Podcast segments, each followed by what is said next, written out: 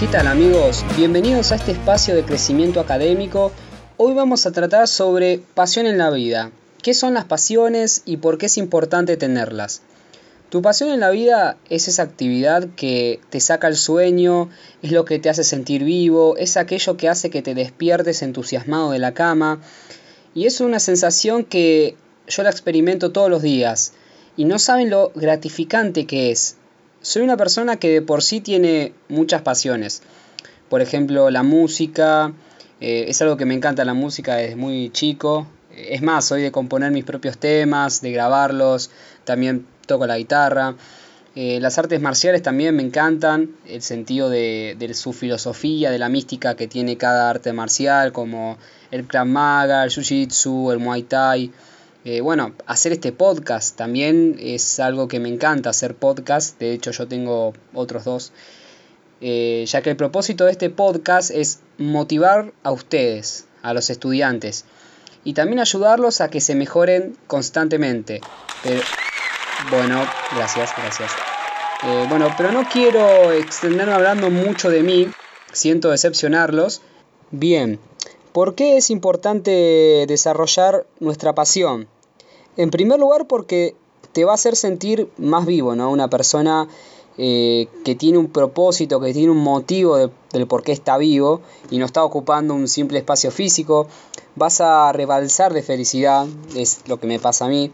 Vas a tener un propósito de vida, como mencionaba anteriormente.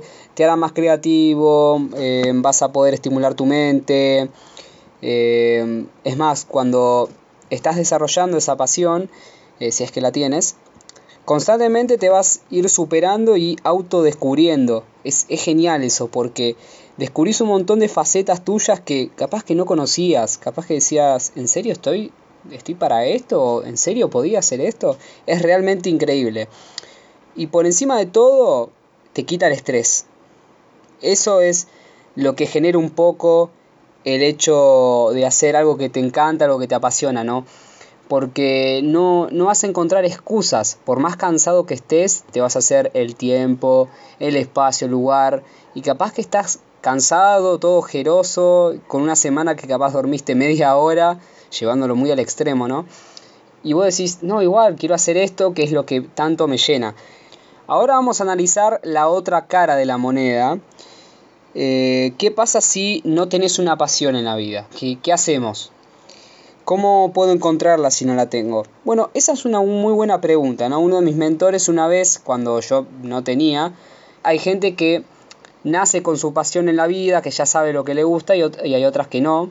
Es como mi caso, yo no sabía qué me gustaba hasta que bueno, encontré mentores, invertí en ellos y me ayudaron bastante. Antes de empezar con los ejercicios, yo te voy a dar una serie de ejercicios prácticos que yo mismo usé eh, para que los uses como guía, más que nada para empezar a descubrir qué te apasiona, qué te llena, qué te gusta. Pero antes quería aclararte algo.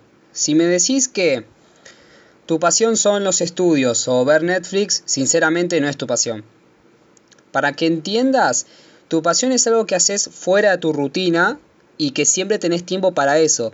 Es más, te volvés capaz de hacer todo lo que tengas que hacer para tener más tiempo y dedicarte un 100% a eso. Bien, ahora vamos con los ejercicios. Ejercicio 1. En un papel van a escribir cuatro preguntas que les voy a pasar a dictar ahora. La primera es, ¿qué te gustaba de niño y qué te apasionaba hacer? La segunda es, ¿para qué te buscan tus amigos? ¿Para qué te buscan? ¿Para un consejo? Eh, y si es un consejo, ¿para qué? Un consejo de relaciones, de matemática, de economía, de emprendimiento.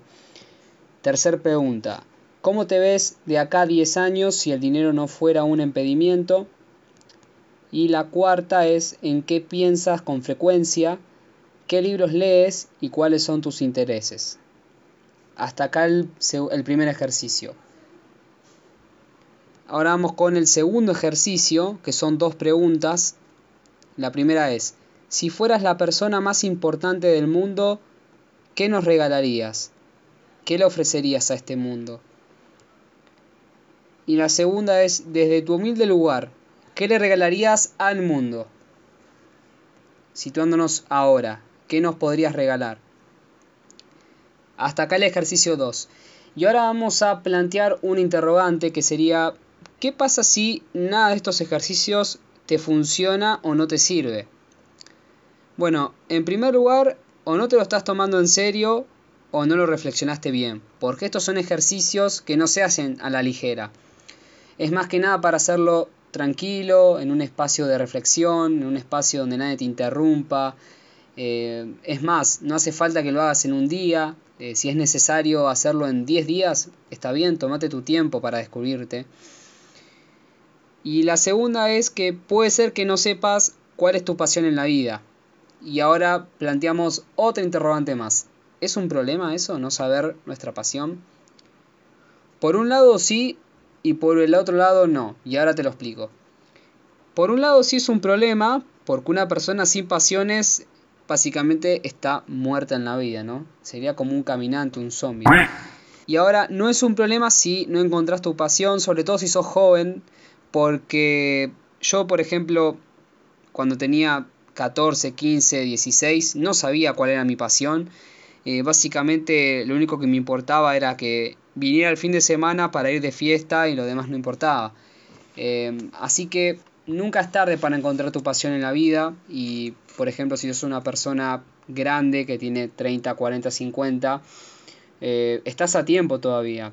Las grandes mentes del mundo emprendieron sus cosas eh, a una edad muy tarde. Por ejemplo, Warren Buffett, que es el hombre más millonario del mundo, o bueno, el inventor del KFC, cuando le compran la receta para llevar adelante el proyecto de KFC, tenía alrededor de entre 60 y 70 años más o menos, era una persona bastante grande. Así que nunca es tarde para encontrar tu pasión, para desarrollar un hobby.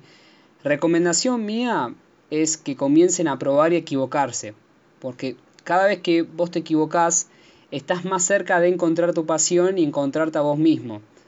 Eh, al principio es bueno comenzar con lo que te llama la atención eh, o con lo que tenés interés a medias, lo que sea. Gastronomía, filosofía, eh, acá, probá allá, si ves que no te gusta, cambias de tema. Eso sí, trata de que de un poco de contrastar lo que haya contrastes, ¿no? O sea, no te tomes mucho tiempo tampoco. Cuanto más tiempo mejor, pero tampoco te tomes demasiado tiempo porque el tiempo pasa volando. Bueno, por mi parte me toca desearte buena suerte y despedirme hasta el próximo episodio de este podcast. Comentame cuál es tu pasión o si necesitas ayuda para encontrarla.